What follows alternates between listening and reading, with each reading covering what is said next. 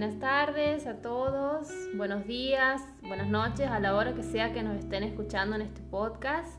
Estamos aquí de vuelta fuera del consultorio. Mi nombre es Paula Ledesma. Mi nombre es Ana María Domínguez.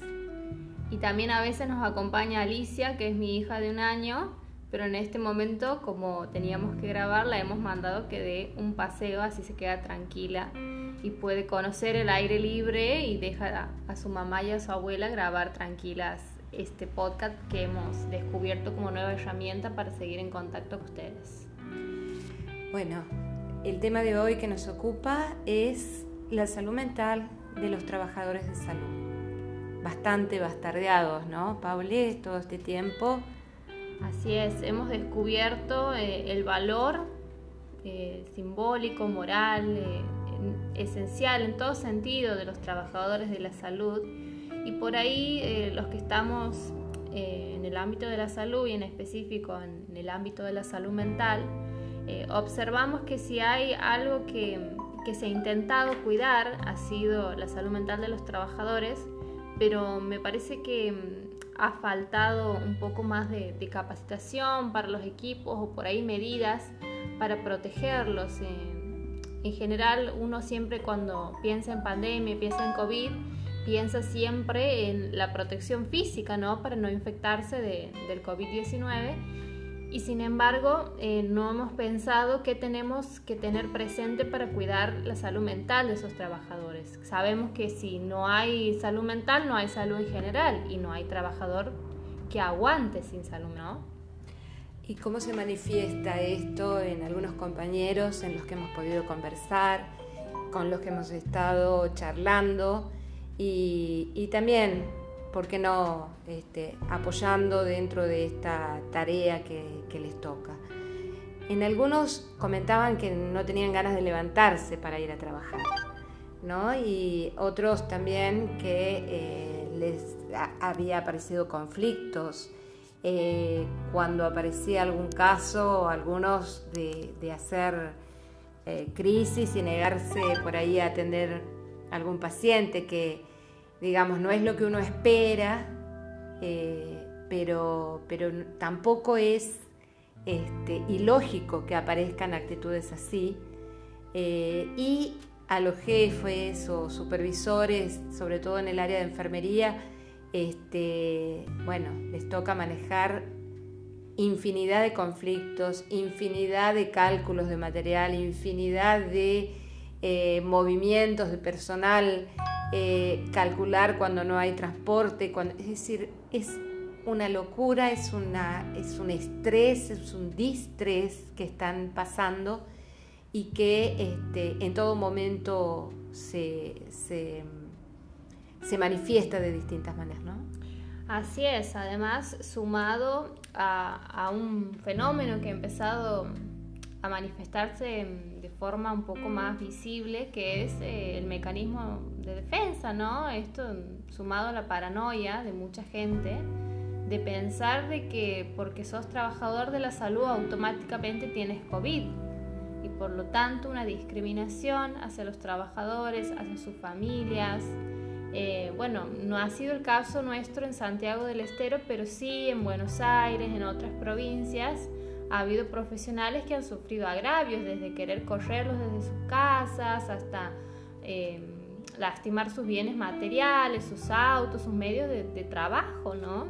Entonces todo eso se suma al estrés que ya venían eh, trayendo por ahí los, los trabajadores de la salud que constantemente, sobre todo los que trabajan en el tercer nivel de, complejidad, están siempre eh, lidiando con algo que a los seres humanos nos cuesta mucho, que es la vida y la muerte, ¿no? Y una amenaza tan inminente como es el COVID, por lo que hemos aprendido de lo que está pasando en otros países y bueno, un poco lo que ha empezado a pasar ahora en Cava, ¿no? Eh, eh, por suerte, dentro de todo, aquí a Santiago no, no ha llegado en esa magnitud pero entendemos que se suma, además de los problemas reales que siempre tiene el sistema de salud, que siempre tienen las personas por ser seres sociales y estar en, contacto con distintas responsabilidades, eh, distintas perspectivas, el estrés de tener que pelear contra algo invisible, ¿no? Y, y que hace salir lo peor y lo mejor de las personas en este contexto.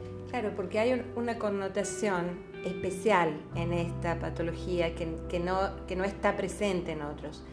Es el temor no solamente de morir, sino de morir solo.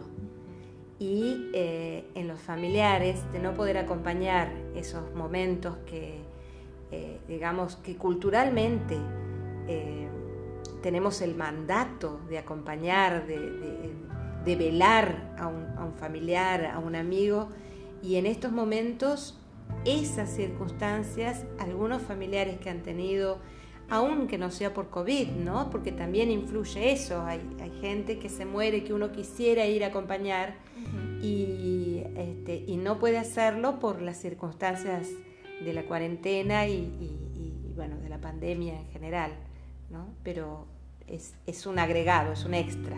Así es. Bueno, nosotros siempre en afuera del consultorio decimos que los rituales tienen un sentido en la salud, ¿no?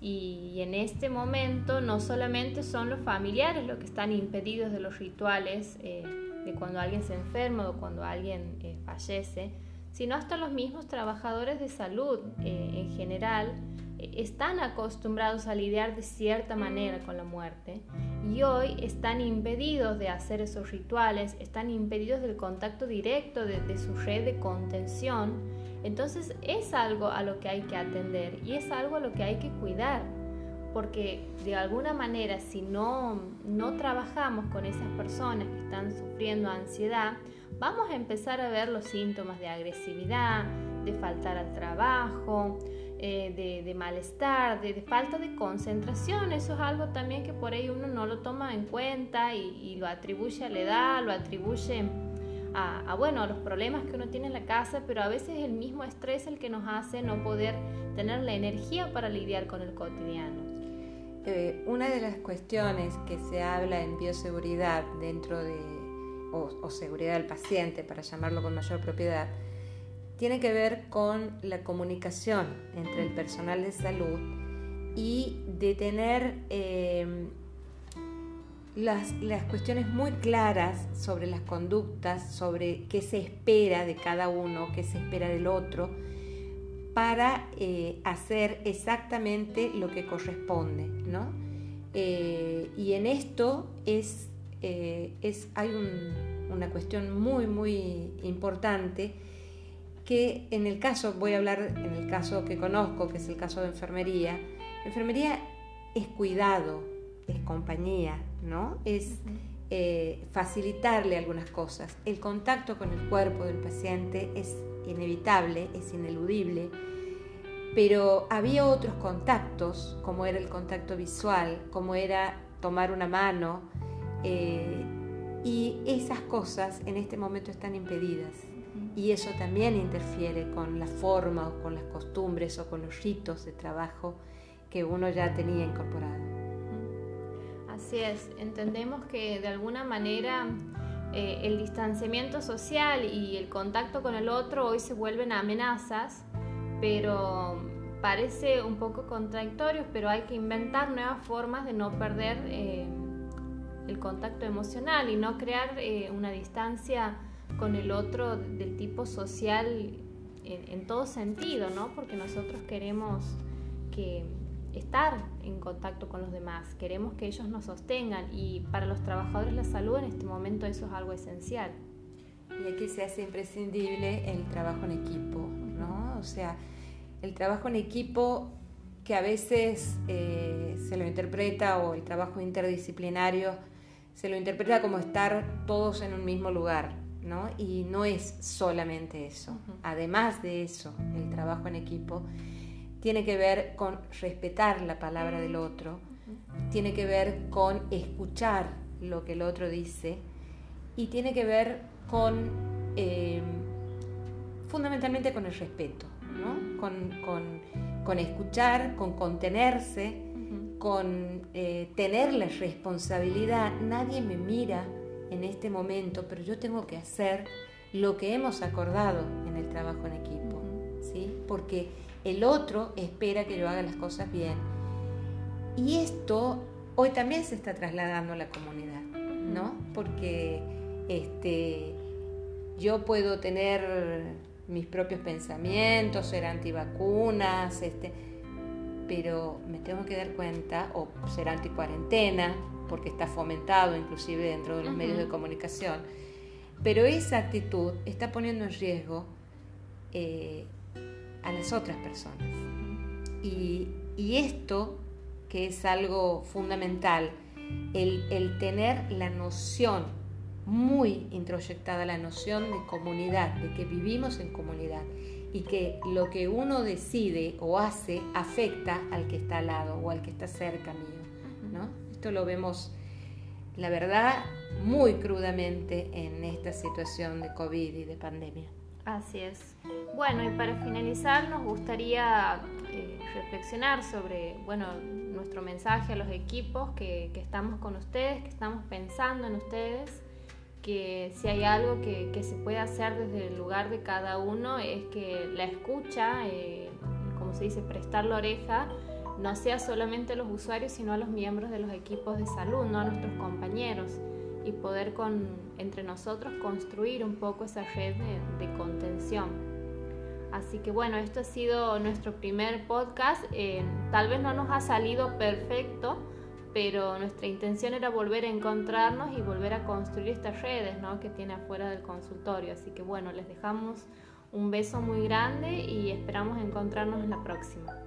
Y los estamos extrañando a Luis Herrera, ah. ¿sí? Y, a nuestros operadores. Eh, nuestros operadores y, y le vamos a mandar un saludo a Ernesto Pico también que ha sido un poco el que nos viene incentivando los programas eh, de radio universidad a, poder animarnos a, salir del otro formato y animarnos a hacer otro tipo de contenido. Así que bueno.